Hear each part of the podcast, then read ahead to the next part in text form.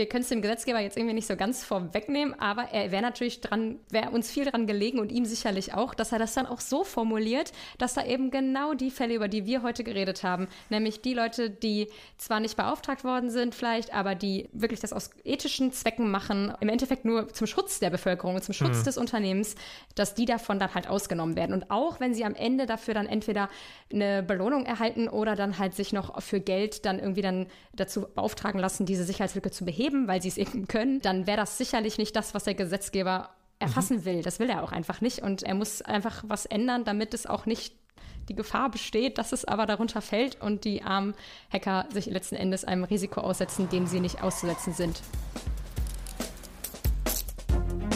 Rechtsbelehrung. Alles, was Sie jetzt hören, kann und wird auch gegen Sie verwendet werden.